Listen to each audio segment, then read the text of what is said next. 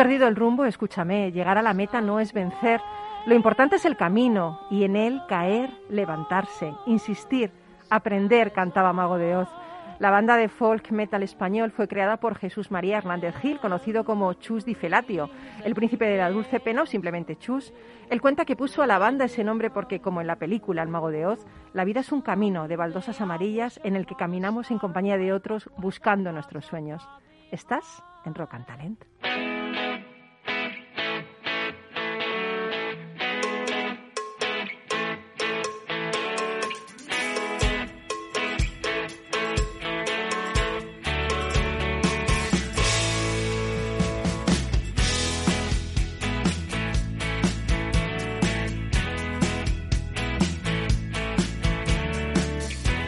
Capital Radio, Rock and Talent, con Paloma Orozco.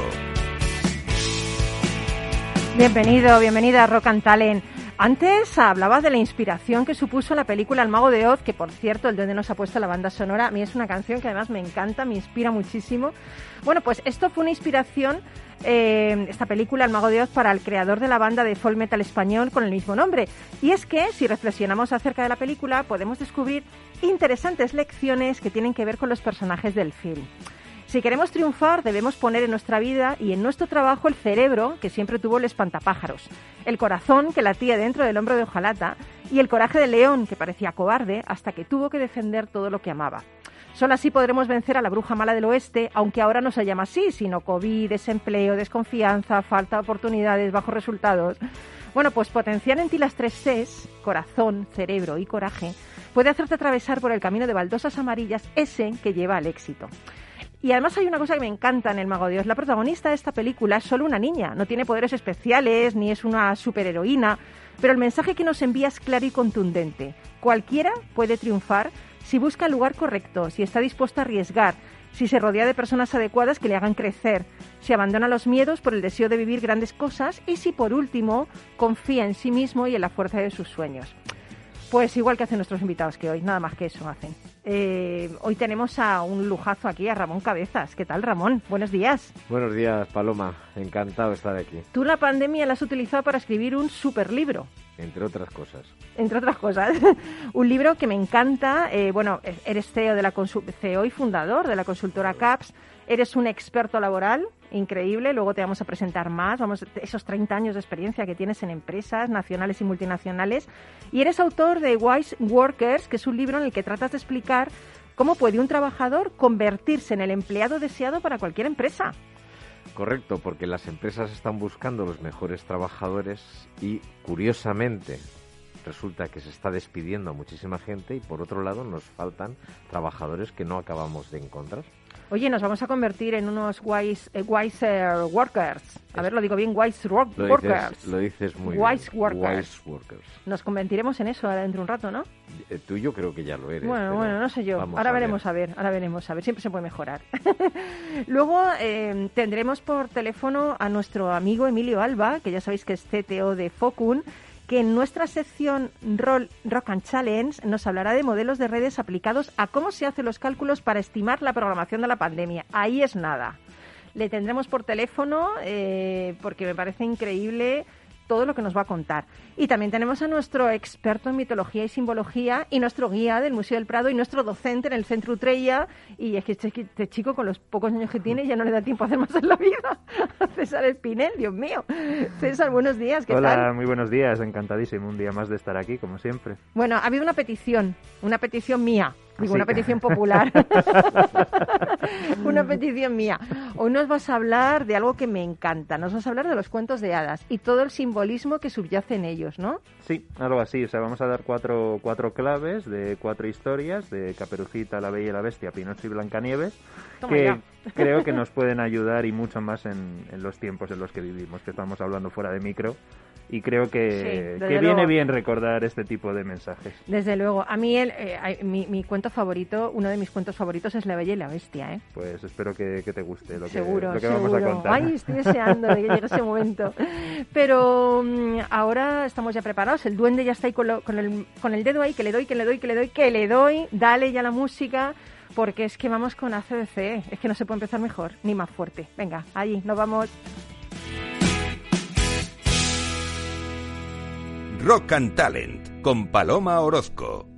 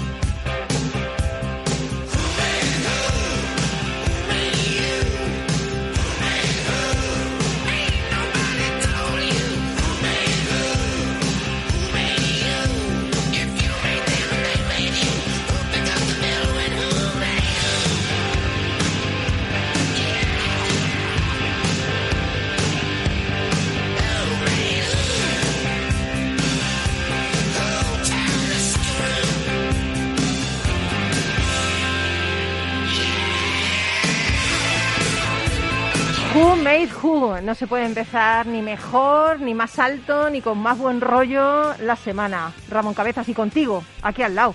Es que no se puede empezar mejor. No se me ocurre otra forma. Conmigo, y recién vacunado de Moderna. si tú ya eras muy moderno, ahora te vas a volver el doble de moderno con Moderna. Madre mía. que me salgo. Te tenían que haber puesto otra para aplacarte un poco. Imposible. es imposible, ¿no? Bueno, Ramón Cabezas, experto laboral, fundador y CEO de la consultora CAPS, con más de 30 años de experiencia nacional e internacional en alta dirección y en el campo de las tecnologías. Y durante la pandemia ha escrito un pedazo de libro, y digo, y lo digo con conocimiento de causa, que me lo he leído, lo mandó aquí a la radio, la verdad que me pareció genial. Y quería que lo conocierais también vosotros, porque creo que os puede ayudar. Su libro se llama Wise Workers, un libro en el que trata de explicar cómo puede un trabajador convertirse en el empleado deseado de cualquier empresa. Pero la verdad es que el libro tiene muchísimas cosas hace como un panorama, te, explica un poco el panorama en el que vivimos, ¿no? Eh, hablas de un escenario difícil, globodigital,ización crisis, pandemia, y tú dices que ante eso podemos arreglarlo todo, intentar arreglarlo todo, convirtiéndonos en ese empleado que adorarán las empresas y tú lo llamas wise workers. Cuéntanos, ¿qué es un wise workers? Pues mira, wise eh, en inglés significa sabio. Y lo primero que vengo a decir es eh, los trabajadores tienen que saber de lo que están haciendo. No vale no saber. No valen los trabajadores generalistas como nos pasaban hace unos años, ¿no? De, oye, pues tú de qué sabes. Bueno, yo más o menos. De, un poco de todo. No, pues esto ya se acabó, ¿vale? Eh, la siguiente cosa es, eh, no solo tienes que tener conocimiento, sino que tienes que manejar una serie de disciplinas. Y estos empleados son estas personas WISE es también el acrónimo de aquellos empleados que trabajan with Information Science and Emotions. No solo que trabajan con temas tecnológicos, sino también están controlando las emociones, que son vitales en un mundo complejo y cambiante. ¿no? Y WISE, la fonética en castellano, ¿a qué suena? Los WISE, ¿no? los que se gustan, los que nos gustan. ¿no? Estos son los empleados que necesitan las empresas. Oye, estamos ya en una inmersos, ¿no? En una transformación digital sin precedentes, pero esta transformación digital ha destruido empleos y está destruyendo empleos. ¿Crees que eso puede llegar a ser una oportunidad? Que parece raro que te pregunte esto, ¿no? Estamos destruyendo empleos, hay gente que se queda sin trabajo, pero ¿realmente es el revulsivo que nos hace falta para cambiar? Bueno, yo siempre digo que, como, vamos, sin ponerme ni mucho menos a su altura, ¿eh? pero Winston Churchill decía que un optimista en toda calamidad ve una oportunidad y un pesimista en toda oportunidad ve una calamidad, ¿no? Entonces esto, desde luego, lo que está pasando es, eh, está habiendo una destrucción de empleos sin igual. ¿eh? Y la digitalización nos va a traer mayor destrucción de empleos todavía. Sin embargo, mientras esto está pasando, están eh, apareciendo una serie de perfiles totalmente necesarios, no solo para la digitalización, sino para gestionar este mundo tan súper complejo al que nos enfrentamos, que no se están cubriendo algunos de los cuales están pagando auténticas millonadas. Es, decir, por ejemplo, por un data scientist o alguien experto en temas de digitalización, en big data o en gestión de datos o para sacar algoritmos ¿no? de, que nos permitan tener más inteligencia sobre nuestro negocio, pues están pagando 120, 130, 140 mil euros. o sea, precios pues que son, o sea, son sueldos de, alto directivo, ¿no? ¿Y, no, se encuentran? Y, no se encuentran, y no se encuentran, ¿no? Y, por ejemplo, para coger y transformar las empresas en empresas un poquito más eficientes, más cercanas al cliente, con un customer experience muchísimo eh, más centrado en el cliente, tampoco se encuentran estos puestos de trabajo, que son, estos perfiles son con mucho conocimiento emocional, por ejemplo, ¿no? Entonces hay competencias que podíamos desarrollar, ¿no? Hay una parte del libro que me parece cruda, pero me parece real, cuando dices, ¿qué pasará si no cambiamos? La gente que no cambie y que no adquiera esas competencias y dices, desaparecerá. Directamente desaparecerá, ¿no? Eh, ¿Cuáles son esas competencias que nos van a hacer optar a un puesto mejor o no perder el puesto que tenemos? Pues mira, hay dos tipos de competencias, dos grandes grupos, ¿no? Las primeras son las competencias digitales y estas competencias la Unión Europea las ha definido. Mientras hablábamos del COVID-19, ¿eh? la Unión Europea trabajaba en el CODIG, ¿eh? competencias digitales 22. ¿Eh? que son Oye, que bien llevado y que bien traído el nombre, ¿eh? por otro lado. Sí, mira, la casualidad, casualidad de la vida. No hay COVID sin CODIG. O sea, Entonces, bueno, pues estas son eh, competencias digitales para gestión de la información, para gestión de los temas digitales, para el marketing digital, para la ciberseguridad, que es, ya vemos que es súper importante. Mira cómo está el oleoducto este, ¿no? Norteamericano, oh, no puede suministrar por un ataque cibernético. Ojo, cuidado, ¿eh? Que no estamos hablando de que te, solo que te quitan el dinero, es que te quedas sin gasolina, ¿eh? Y las otras son las competencias digitales. Esas competencias que te hacen personalmente y en el grupo, es decir, dentro de lo que sería la empresa, poder gestionar escenarios excesivamente complejos, ¿no? Muy estresantes, muy cambiantes, eh, eh, no solo en entornos locales, sino con un impacto de lo local en lo mundial también. Y, este, esos son los, dos grandes grupos de competencias que hay. Antes fuera de micro hablábamos, eh, César, tú y yo, del tema de las mujeres, ¿no? Eh, sigue existiendo una brecha salarial, sigue existiendo un techo de cristal para las mujeres eh, que no manejan esas competencias STEM, ¿no? Eh, ¿Esto en el futuro puede cambiar o, debería cambiar? Pues debería cambiar. Fíjate, fíjate, esto es un tema súper importante, ¿no? Y eso es un tema, mm, hablamos de la brecha de salario entre mujeres y hombres. Esto es una realidad, ¿no? En España estamos en el 11,9%. Si bien es cierto que estamos, por ejemplo, por debajo de Alemania, eh, pero estamos muy, pero muy, muy, muy, muy por encima de Luxemburgo, que está en el 1,3%. ¿eh? Es decir, eh, estamos mal, la brecha está mal, pero se, se prevé que si no se hace nada, en este tema de incorporar a las mujeres a las disciplinas STEM que tienen son disciplinas de ciencias, de tecnología, de ingeniería y de matemáticas. Si no hacemos nada por incorporarlas, esta tema, esta brecha se va a multiplicar por dos. Y te voy a dar un, dato. De 48 disciplinas eh, STEM, solo en cuatro hay más mujeres que hombres. En, en, las otras 44, las mujeres no llegan al 15%. Y resulta que son las mejor pagadas. Pero fíjate, yo, yo es una cosa que no, no entiendo, yo creo que está mal desde el principio, desde antes, porque hablábamos también que las mujeres no tenemos referencias de otras mujeres que han hecho, que han sido muy importantes en estas disciplinas científicas o tecnológicas, ¿no? Hablábamos de Heidi Lamar, hablábamos de Marie Curie, hablábamos de Ada Lovelace, hablábamos de un montón de mujeres que realmente nos enseñan en el colegio y quizá las niñas podrían verse reflejadas en estos modelos femeninos, ¿no? De, empoderamiento en estas materias, ¿no? En estas competencias. Esta es una de las cosas básicas que digo en el libro y es que hay que inspirar hmm. en estas cosas. Hay que inspirar con las mujeres que han hecho cosas extraordinarias ¿no? y que muchas veces están en la sombra ¿no? de, de la comunicación de lo que han hecho, ¿no? Efectivamente.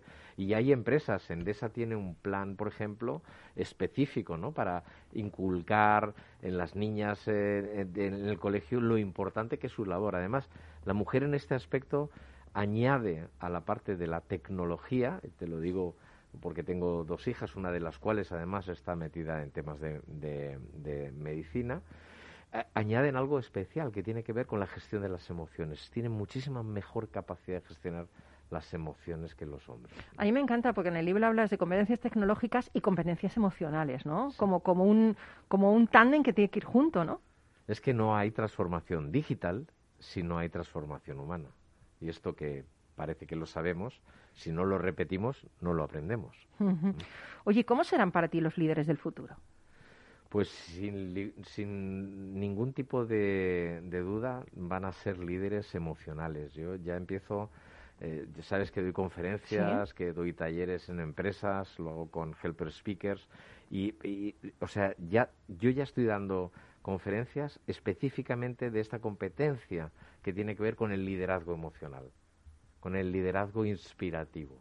¿eh? más que con este liderazgo de yo, como yo me lo sé y soy el que más lo sé y además soy el que manda, pues por favor venid a hacerme caso, ¿no?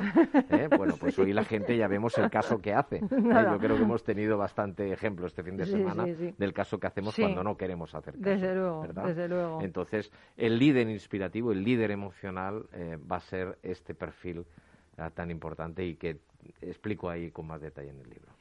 Y dinos algo para convertirnos ya en, unos wise workers. ¿Qué podemos hacer ya? Porque a mí me, gusta pensar que es algo que podemos tomar las riendas. No importa la edad, no importa. El, eh, creo que es algo que podemos ya hacer. Pues, ¿Qué podemos hacer ya? Lo, primero, claro, es que hay que comprarse corriendo mi libro. ¿eh? Eso es primero, porque, es una guía, ¿eh? Cuidado, es una guía, te enseña, mucho, es una guía, te enseña muchas cosas. Además, hay, no, no, solo eso, ¿eh? si queréis entrar un poquito más, hay, hemos creado una comunidad que se llama ¿Ah, wiseworkers.es, wiseworkers.es, donde incluso tenemos inteligencia artificial para ver cuánto de wiseworker eres. ¿Y qué competencias tienes y cuáles te faltan? Miedo me da entrar, porque ¿Eh? la verdad que no tengo ninguna competencia. Ah, me voy deprimida a casa. Tendrás muchas más de las que crees, seguro. seguro. Bueno, pero yo te diría, yo te diría, el mundo de trabajo es una revolución. Lo que está pasando, o sea, nadie te va a preguntar qué es lo que necesitas para trabajar. Eh, los puestos de trabajo van a cambiar, quieras o no quieras. Mm. Eh, cada vez los sindicatos, el gobierno y la estructura social te va a proteger menos. Tu puesto de trabajo no va a ser para siempre. Eh, la gente, el mundo laboral va a valorarte si tú le aportas algo y si lo quieres, si no lo quieres te va a expulsar. Y solo hay una cosa que me, gusta muchísimo que es, y esto es lo que definen Waste Workers en gran parte, y es que lo que tú has aprendido, lo que sabes y lo que ahora es tu valor, te va a durar un tiempo. Sin embargo, estar actualizado te va a durar toda la vida.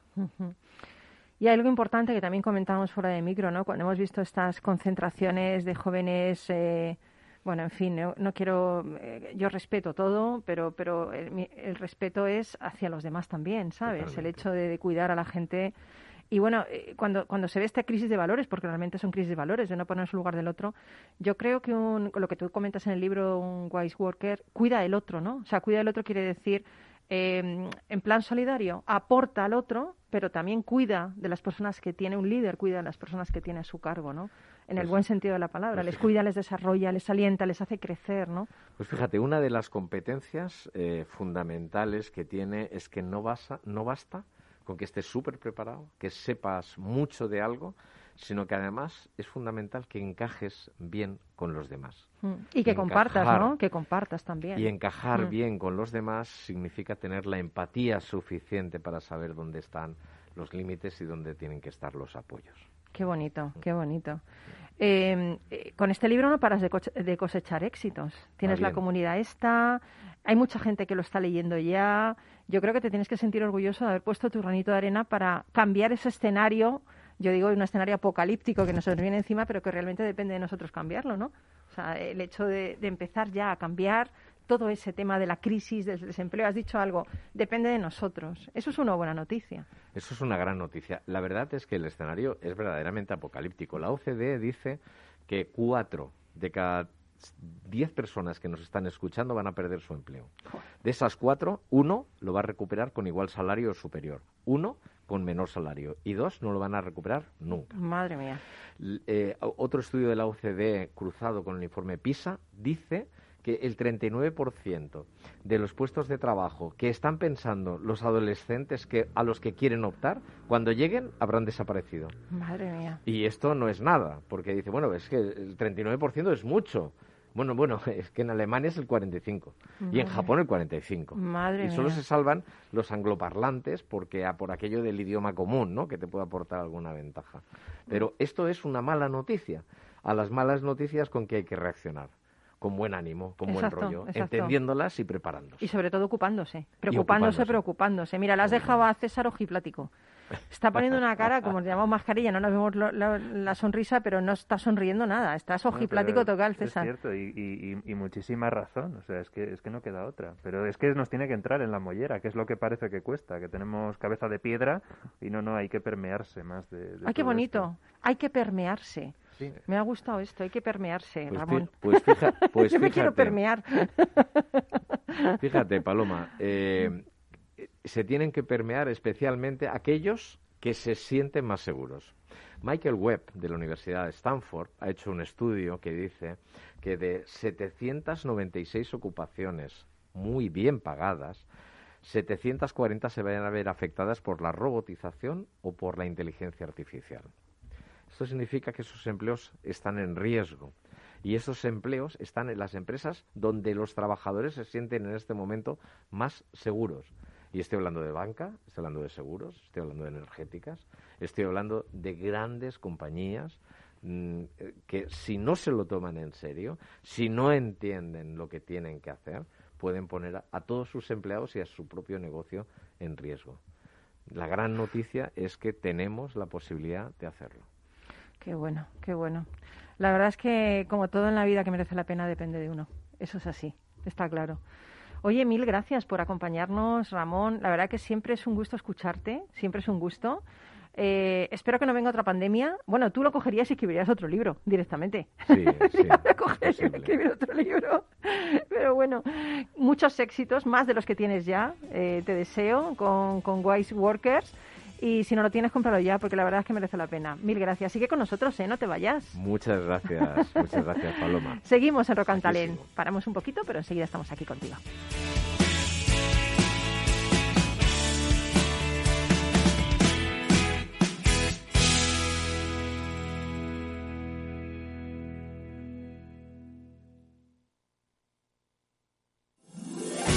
15 años con personas y empresas dan para muchas opiniones, reflexiones y conocimientos de recursos humanos. Escucha el Foro de los Recursos Humanos todos los lunes a las 12 del mediodía en Capital Radio, un punto de encuentro de excepción con personas y empresas, con Francisco García Cabello.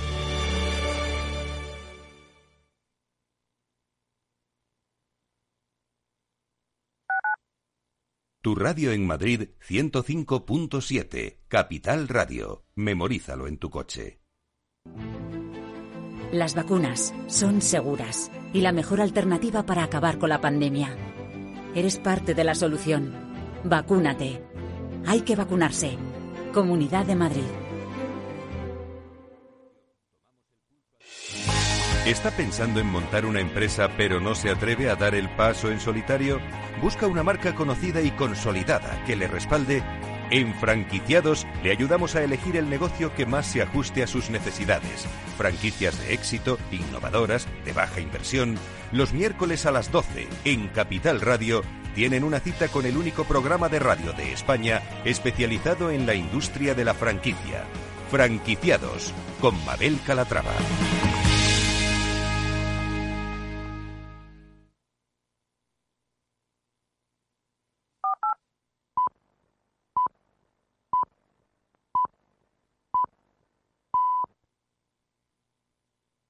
Rock and Talent, un programa para ti, para compartir, para sentir, con Paloma Orozco.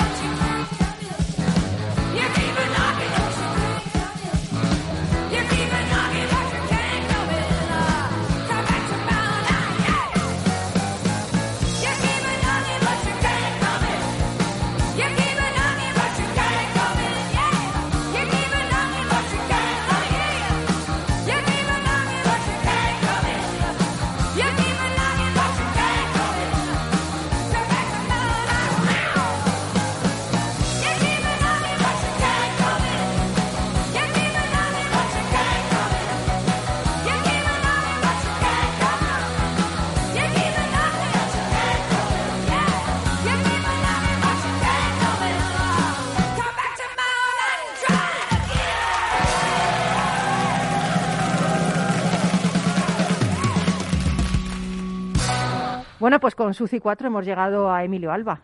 hemos llegado a nuestra sección Rock and Challenge, Talento, Imaginación, Compromiso, con nuestros amigos de Focun, de los que cada semana aprendemos que lo que no se mide no se puede mejorar. Y tendremos, seguramente ya tenemos a Emilio Alba, que es CTO de Focun, que siempre nos trae inteligencia artificial y esta vez nos trae esa inteligencia artificial mezclada con matemáticas porque hoy Hola, nos va... ¿qué tal? ¿Qué días, tal. Emilio? Estás por ahí, qué bien, qué voz, qué voz. Se me había olvidado la- el bozarrón que tienes de radiofónico, ¿eh? ¿Cómo estás? Oye, hoy nos vas a hablar de modelos de redes aplicados a cómo se hacen los cálculos para estimar la programación de la pandemia, pro- propagación de la pandemia. O sea, es que cada vez es como una vuelca de tuerca más, te superas, ¿eh? Bueno, eh, quería, quería hablar de, de un tema que en sí es tecnológico, o, bueno, que tiene componentes Sí. de matemáticas, de estadística, ¿no? No solo, pero que tiene muchísimas aplicaciones en el mundo real, ¿no? Y con, bueno, con el, con el fin del estado de alarma, seguramente volveremos a oír hablar de, de propagaciones, de inmunidad de rebaño, de muchos conceptos que en realidad no hemos tocado y, y- y tienen un componente estadístico, ¿no? Y, y bueno, crea- creía que, que es interesante sobre todo porque también se aplica mucho a, a- al mundo de las empresas, a cosas mucho más pedestres, ¿no? Que desgraciadamente una pandemia mundial. Mm, Vamos a empezar por el principio. ¿Qué son los Sí. modelos de programa- eh, propagación de redes? ¿Qué son? Pues eso es un, son sistemas en los que eh, eh, tenemos, nos podemos imaginar como muchas unidades interconectadas, ¿no? Como una red, ¿no? O sea, un, panal de abeja y donde cada celda pues puede ser un individuo, puede ser una empresa, puede ser muchas cosas y que tienen unas conexiones entre ellas. ¿eh? Hasta aquí nada muy muy diferente a lo que, bueno, a como uno modela muchas cosas, con lo que se llama teoría de grafos, pero a mí un, tema que siempre me gustó tiene que ver con, con el, lo que es redes libres de escala, que es un concepto así un, poco raro, y lo que pasa es que cuando uno empieza a decir, bueno, pues yo tengo mis redes, ¿no? Y las conexiones entre personas, a lo mejor en redes sociales, o el número de veces que las personas se dan la mano, o, o si yo le empiezo a preguntar a la gente con cuánta, con cuánta gente considera que tiene una relación cercana, pues en el mundo real nos damos cuenta de que lo que los matemáticos muchas veces nos gustan, ¿no? No sé si te suena de la campana de Gauss, sí, la campana cosas así, no se cumple en el mundo real, ¿no? Tienen lo que se llama eh, invariancia de escala. ¿Y eso qué significa en el caso de la pandemia, por ejemplo? Pues que en general lo que sucede es que nos damos cuenta de que hay muchos más eh, individuos de lo que esperamos que tienen muchísimas más relaciones que la media. No, no, e, e, es algo un poco raro, ¿no? Pero cuando uno está hablando de matemáticas, uno dice, bueno, pues cada, la media es que cada persona eh, conozca otras cinco. Pues, yo no sé, pues entonces personas que conozcan a más de diez, pues habrá pocas. Pero lo que nos damos cuenta es que en el mundo real esas cosas suceden mucho. Hay muchas personas en lo que llamamos la cola larga, lo que en, los periódicos se pone como supercontagiadores, ¿no? No sé si lo habéis visto alguna vez. Sí, sí, sí. ¿Emilio? Sí, Paloma, ¿qué tal? Ah. Pues eso, no, sé si lo habéis visto alguna vez, eso de supercontagiadores, que son... Sí, es que has pues, dicho supercontagiadores y te has quedado callado, digo, es que ha creado una, una expectación máxima. Supercontagiadores, y te callas, digo, pero esto es para, para darnos miedo, o para causar impacto, o que no, no, no pues al, final son, son estos supercontagiadores los que, los que son pues unos pocos individuos que tienen tantas interacciones con otras personas a lo largo del día que, es muy fácil que se contagie y es muy fácil que contagie a muchísimas personas. Entonces, eh, por eso normalmente cuando uno empieza a mirar que si la propagación, que si R, ¿no? De los números de a cuánto propaga, claro, eso no explica los brotes, ¿no? y los brotes, pues, tienen mucho que ver con la suerte o la mala suerte y tienen mucho que ver con que hay algunos individuos que en realidad son una parte muy importante de la propagación de la enfermedad y que es por el azar, que son esos supercontagiadores, ¿no? Ostras, madre mía. Eh, y claro, para esto los modelos de redes es súper importante, para estimar esa propagación.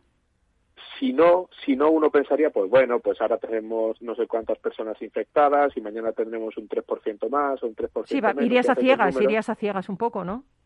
Claro, y te das cuenta que la realidad no funciona así. La realidad funciona a borbotones, ¿no? Con mala suerte pero si lo si lo piensas por ejemplo en, redes sociales no y el otro día estábamos hablando de TikTok por ejemplo en, el programa y en redes sociales funciona un poco así. Lo que nos damos cuenta es que hay unos cuantos individuos que tienen muchísimos seguidos y o muchísimos seguidores y que son como nodos son súper contagiadores podemos decir de redes de contenido en la red social.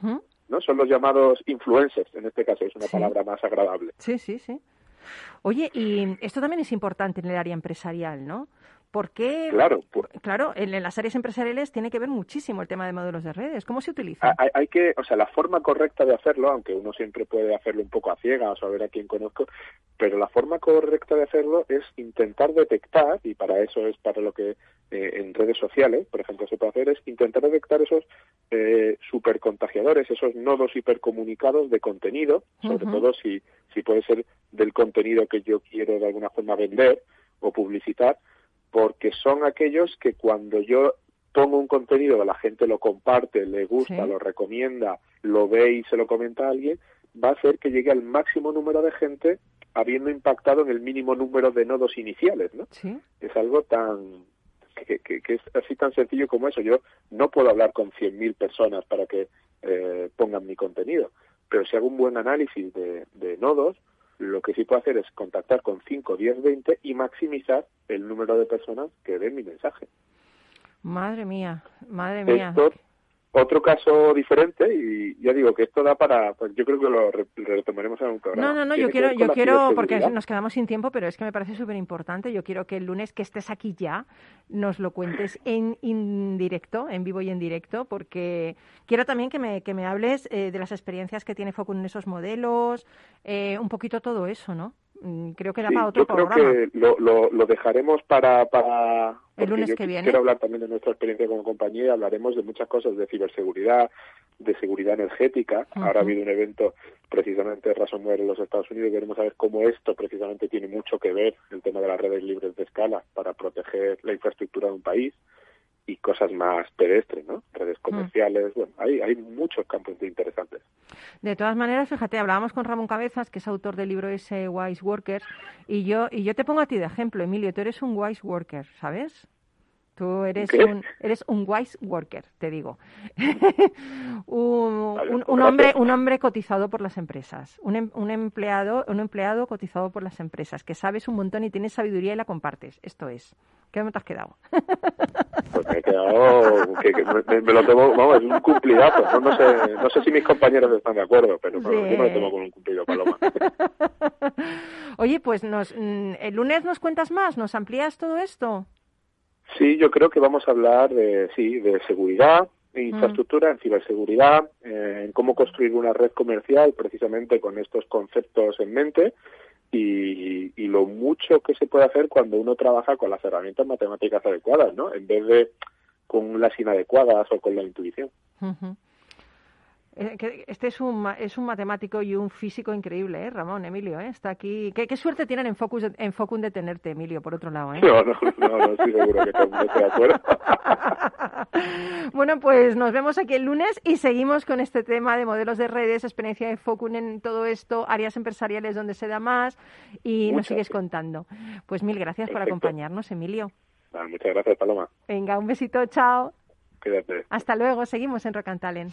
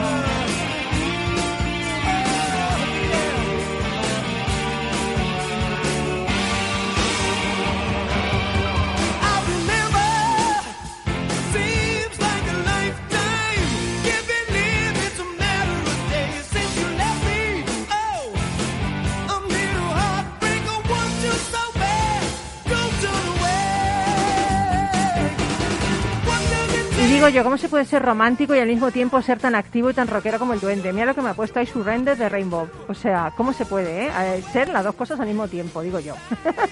César, ¿qué tal? César Espinel. Simbología, mitología, mm. cuadros en el Museo del Prado. De todo, A ver cuando voy yo con César ahí, que me dé una, una, visita al Museo del Prado. Esto me encantaría, ¿no? Oye, sabes que, que cuando quieras. Además, ahora que hay poquita gente, la verdad es que es un lujazo estar pues ahí. Pues nada, me voy a apuntar, me voy a apuntar ya. Mm. Oye, eh, te pedí temas de cuentos de hadas porque me parece tan importante la simbología que desconozco, mm. por eso ahora estoy aquí pendiente, de los cuentos de hadas. Eh, ¿Por qué son importantes a nivel mm. simbólico los cuentos de hadas, esos relatos populares que nos han acompañado desde pequeños? Sí, bueno, lo primero, fíjate que es curioso porque en la antigüedad, en Grecia, eh, la, la, palabra para leyenda, para cuento, para mito era la misma, era mitos, no había distinción. Y una de las traducciones es enseñanza y diálogo con uno mismo, lo cual ya nos revela muchas cosas. Mm. Los cuentos son importantes porque son, el, en cierta manera, el legado cultural que ha ido pasando de generación en generación en forma de esas historias que contienen unos valores que son eternos. O sea, si, se, si algo caracteriza a los mitos es que están ubicados fuera del tiempo histórico, por lo tanto, son pertenecen al ámbito de la eternidad, ¿no? Entonces remiten a algo demasiado profundo en el ser humano y, estamos viviendo una época desgraciadamente demasiado superficial. Entonces, claro, muchas veces nos resulta chocante y muy complicado acceder realmente al corazón, a la esencia de todos estos relatos que la tienen y que es muy importante. Ojo, no, no hay que compensar tampoco que toda la lectura del cuento sea eh, atemporal y eterna. Indudablemente, los cuentos, lo que lo diferencia de los mitos, es que sí se ponen por escrito en momentos y en contextos muy determinados que lo marcan. Esto con la Bella y la Bestia lo vamos a ver que es un paradigma. Pero sí es verdad que aunque se plasman por escrito en una determinada época, en épocas siguientes la sociedad las va reactualizando y les va dando nuevas capas de significado y por eso a día de hoy seguimos contando cuentos no ya del siglo XVII, del siglo XVI, sino historias del siglo V u VIII antes de Cristo. Madre mía. Entonces, claro, es por eso, porque atañe a lo que realmente nos hace humanos.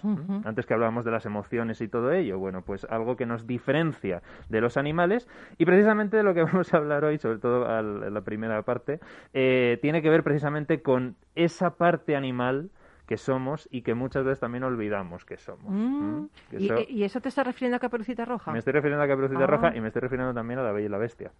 Eh, de Caperucita Roja ya hablamos hace aquí unos cuantos programas ya contando la primera versión de la que se tiene constancia del siglo XIV, esa, esa eh, historia que si lo recuerdas era bastante violenta, en la que el lobo daba de comer y de beber a Caperucita Roja la carne y la sangre de su propia abuela. un poco caníbal, sí era caníbal, efectivamente, era una, claro, era una historia muy violenta donde se presentaba Caperucita alcanzando la madurez, Sí, la pubertad. Claro, alcanzando la pubertad no solamente eh, la madurez sexual, sino también la adquisición de un conocimiento que le permitía no perder la inocencia, sino perder esa parte, digamos, de, mm, de creer absolutamente todo. Es decir, adquiría la capacidad de discernir.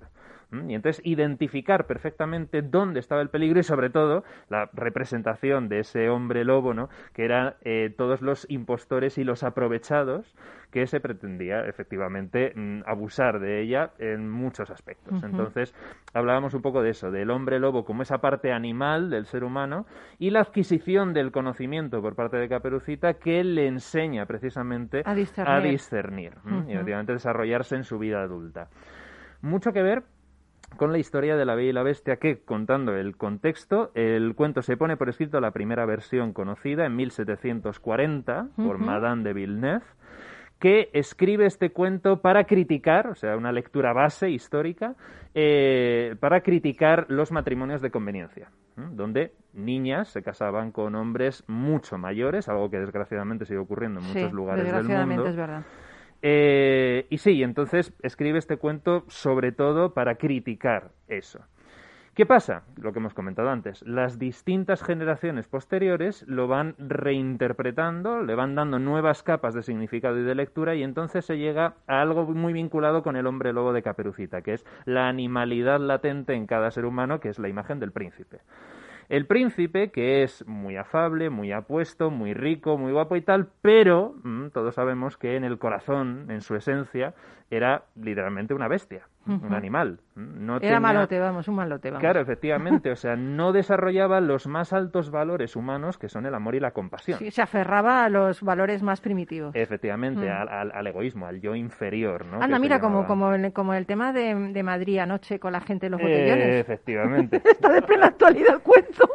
efectivamente, por eso, por eso pertenecen al ámbito de la eternidad, porque no paran de aparecer príncipes convertidos precisamente en bestias, ¿no? Sí, sí, entonces es, claro, tu, aspecto externo puede engañar. Entonces lo que hace mm. la hechicera es darle la vuelta. Dice, bueno, pues como eres una bestia, ahora vas a aparecer una bestia. Muy bien hecho. Para, que no, para que aquí no haya engaño posible. Claro, ¿cuál es la redención? La única que cabe posible, que es el amor. El amor a través de Bella, que ya el nombre es clave, porque Bella se refiere a lo bello y a lo bueno en el sentido platónico. Para Platón, el bien y lo bueno y lo bello, que era lo mismo, es lo que podríamos llamar incluso la imagen que él tenía de Dios. O sea, ¿qué es Dios? Lo bello y lo bueno. Punto pelota, se acabó. Entonces, claro, Bella, que representa ese amor, además completamente desinteresado, el amor puro, es lo que sirve para sanar la esencia bestial del príncipe. Oye, qué bonito que ella además está eh, realmente llega a su alma. O sea, no se deja seducir por un aspecto físico, que es el verdadero amor, ¿no? El hecho de llegar al alma ese amor, efectivamente, ese amor, y esto tiene también que ver con Blancanieves. Ese amor, efectivamente, acude a la esencia del, del individuo, ¿no? Entonces, el, ese príncipe bello y hermoso que estaba dentro de esa bestia después del hechizo es luego el que vuelve a florecer. Y entonces se pasa de ese estado animal al estado humano. Así, eh, en general. Por lo tanto, el amor al final siempre acaba conciliando los opuestos, ¿no? Es y redimiendo. y redimiendo, obviamente, que es lo único que lo consigue. Por lo tanto, la bestia se humaniza y alcanza el estado más elevado del ser humano. Eh, como digo, esto tiene que ver también con Blancanieves, porque Blancanieves también representa esa parte del alma lo más pura, pero no solamente lo más pura, sino que también se da un proceso de evolución y de desarrollo en el propio alma. Porque Blancanieves, recordamos, según el cuento de los hermanos Grimm, que tiene el cabello negro, como las alas del cuervo, los labios rojos como la sangre y la piel blanca como la nieve. El rojo, el blanco, y, eh, el, negro, el blanco y el rojo son los tres estados de la alquimia para la transfiguración de la materia. Toma ya. El negro representa la destrucción completa. Cuando una materia está en su estado más vasto, si se pretende purificarlo, si se pretende alcanzar un estado superior, hay que destruirlo. Entonces es el nigredo. Luego llega el albedo, que es el color blanco, que es la purificación, es decir, de aquello que se ha destruido, es el análisis y el ver, oye, de esto que se ha destruido, ¿qué se puede aprovechar? Y el rubedo, que es el rojo, es el estadio final, que ya es la transfiguración, la transformación de con eso que se ha podido salvar, se reconstruye algo completamente Esto era situación post-COVID, pandémica. De en serio, ¿eh? Totalmente, ¿eh? Después de cada crisis, necesariamente tenemos que hacer la labor del alquimista. O sea, hay que destruir algo que ya no funciona, analizar qué mm. es de eso que no funciona, si hay algo que se puede rescatar, porque a lo mejor sí o a lo mejor no, y luego ya transmutarlo y transmutarlo y mm. convertirlo en algo superior. Pero claro, si estamos constantemente constantemente habitando en el Nigredo, no vamos a ninguna parte, es dar vueltas sobre lo mismo. Entonces, ¿qué es la madrastra? Justo la parte frontal, la parte que es más básica, es la belleza material, la belleza mundana. Por eso está tan obsesionada con que tiene que ser siempre la más bella del reino, porque sabe que su belleza es caduca. Hmm. En cambio, el alma, Blancanieves, su belleza es eterna. ¿Mm? Y es todo a través de ese proceso de Nigredo, Albedo y Rubedo. Voy a cambiar de cuento, me voy a ir a Blancanieves, creo. El bestia al príncipe no me mola ya. Me voy a ir al otro. bueno, no sé, nos queda Pinocho, espérate que lo mismo Sí, sí, nos queda Pinocho así como broche, que tiene también que ver, lógicamente, con Blancanieves. Todo esto es como a un nivel muy, muy básico y muy rápido. ¿eh? No, no, está bien, así lo entendemos hay Mucho, hay mucho más y hay muchas cosas más que analizar, pero así son cuatro tips.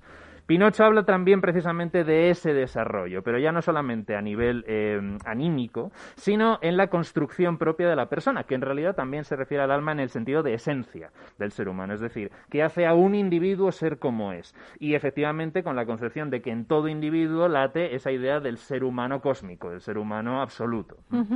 Y entonces Pinocho es muy interesante porque pasa de ser un tronco de madera, es decir, materia inerte, tosca, bruta, el nigredo, se talla, es tallado por Gepetto, ¿no? que ahí tiene esa idea del dios hacedor, como hace Adán con el barro, pues Gepetto hace a Pinocho, pero Pinocho sigue siendo, es verdad, muy trabajado y muy tal, pero sigue siendo una marioneta, sigue siendo un ser de materia tosca, y sigue siendo una marioneta que es muy interesante porque tiene una falsa sensación de libertad.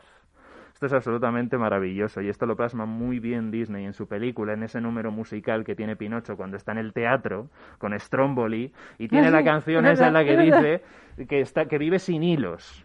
Dice, los tenía, los perdí y ahora soy feliz. Es mentira, es una falsa libertad. De hecho, luego Stromboli le mete en una jaula y ahí Pinocho ya se entera de que no es libre. Entonces, claro, es una marioneta que efectivamente está controlada por agentes externos. Oye, otra vez como de plena actualidad. ¿Nos pasa esto también? Es que lo de los cuentos, madre mía, ¿eh? Efectivamente, es que está ahí siempre. Y es la evolución y el desarrollo hasta que se convierte en un niño de verdad, que es esa exaltación absoluta del ser humano. De hecho, ya lo decía Jesús, dice, si no os hacéis como niños, no entraréis en el reino de los cielos. Bueno, pues eh, interesantísimo. Me está echando la bronca el duende porque dice que nos queda muy poco, dos minutos. ¿no? me encantaba, me encantaba, me encantaba. Bueno, eh, que, que, nos vamos, que nos vamos ya, no, no os preocupéis, nos vamos con una canción preciosa de Tom Jones eh, y con una reflexión que vamos a hacer entre los tres. ¿Os parece bien? Perfecto. Venga. Genial.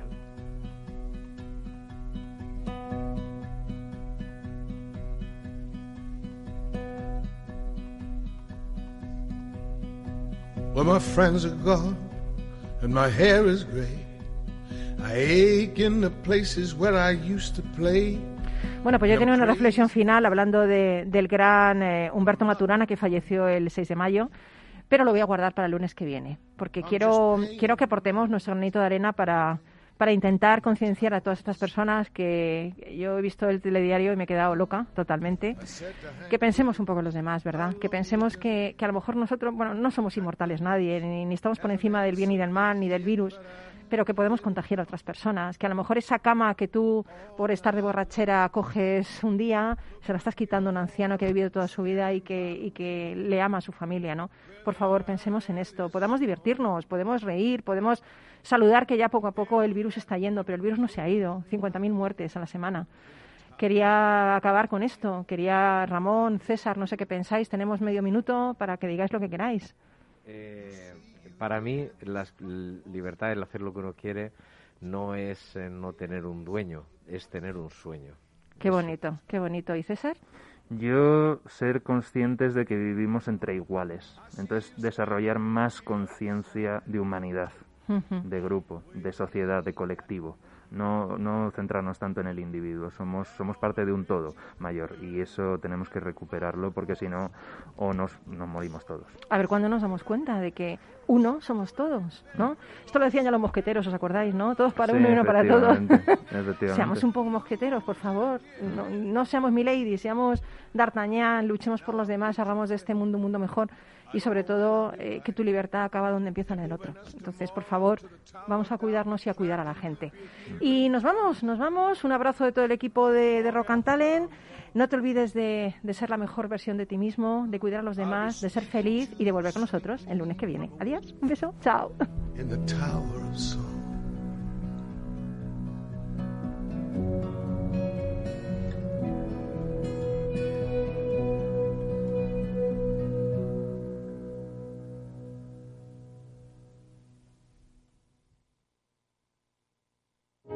Amaneces antes que el sol y conviertes la tierra en frutos y superas vientos, granizo y cada día empiezas de nuevo. Eres de una naturaleza especial, por eso hay un seguro especial para ti.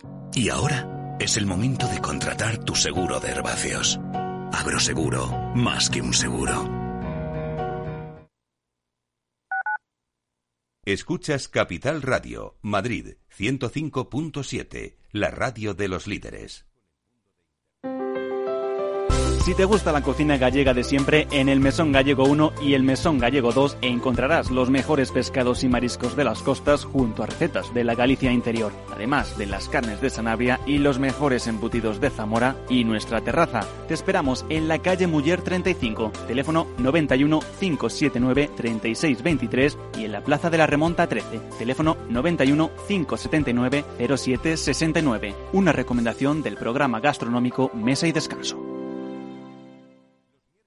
Gráficas Naciones. Más de 50 años de experiencia en el sector de las artes gráficas. Apostamos por la última tecnología tanto en impresión offset como en digital y gran formato. Realizamos todo tipo de impresión. Tarjetas de visita, folletos, libros, vinilos, decoración y montaje de stands. Más información en el 91 629 2145 o en gráficasnaciones.es. Disfruta de la mejor cocina gallega en Montes de Galicia. Todo un clásico moderno en el barrio de Salamanca. Disfruta de la variada dieta atlántica, de las mejores carnes y pescados tratados con respeto y transparencia y regados con una de las mejores bodegas de la zona. En grupo, en familia o en pareja, Montes de Galicia te ofrece el espacio perfecto en cada ocasión. Esto te estás perdiendo si no escuchas a Luis Vicente Muñoz en Capital, La Bolsa y la Vida. Xavier Ferraz, profesor de ESADE. La COVID eh, ha sido una especie de máquina del tiempo, ¿no? Nos ha situado no en 2021, sino en 2031 a nivel de, de digitalización. Lo que tenía que haber pasado pues en 10 años eh, ha pasado en, en 10 meses. No te confundas. Capital, la bolsa y la vida con Luis Vicente Muñoz, el original. Capital Radio. Siente la economía.